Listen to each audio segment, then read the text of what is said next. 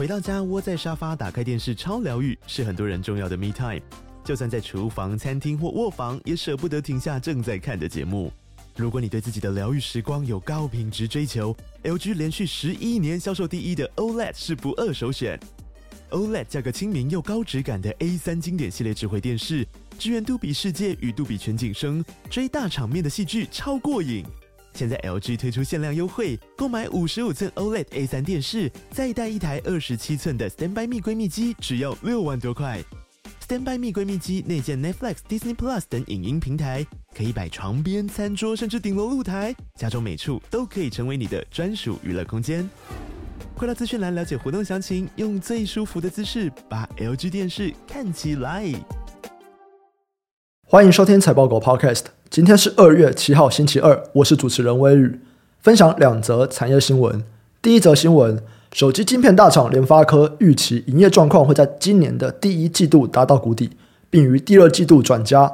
根据 Counterpoint 数据，联发科在二零二二年第三季的市占率大概是三十六点五趴。他的观点也受市场的关注。联发科副董事长暨执行长蔡力行最近在法说会表示，随着中国解封和全球经济的相对稳定。预期第二季的业绩就会开始转好。目前客户的水位逼近正常，预计五 G 手机渗透率可望从去年的五十趴成长到五十五趴。高通的 CEO 说，预计进入下半年，希望随着中国的重新开启，库存的情况也会改善，将会看到中低阶产品有机会回归。我认为，由于库存减少以及中国的重新开放，人们会对此采乐观的态度。射频晶片大厂 Qorvo 也说。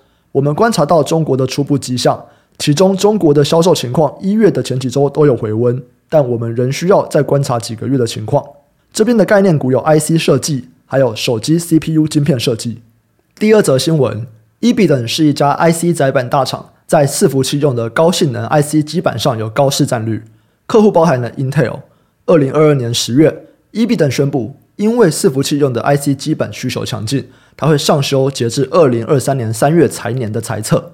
然而，去年下半年云端服务的营收增速放缓，Meta、亚马逊、微软和 Google 他们也不断在修正二零二三年全年伺服器的预估订单。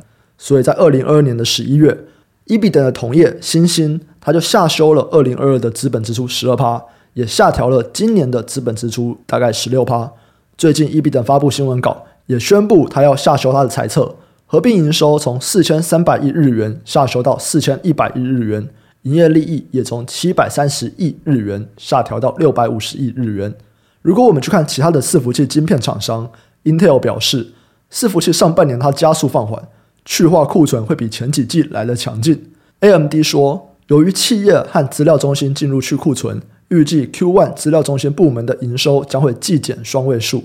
但下半年的需求将会回升。这边的概念股有 ABF 载板、印刷电路板，还有资料中心。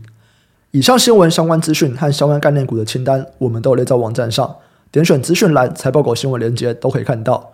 也可以透过这个连接订阅财报狗新闻，我们每天都会帮你整理产业动态，还有最新消息寄到你的信箱。今天这集就先到这边，我们明天再见，拜拜。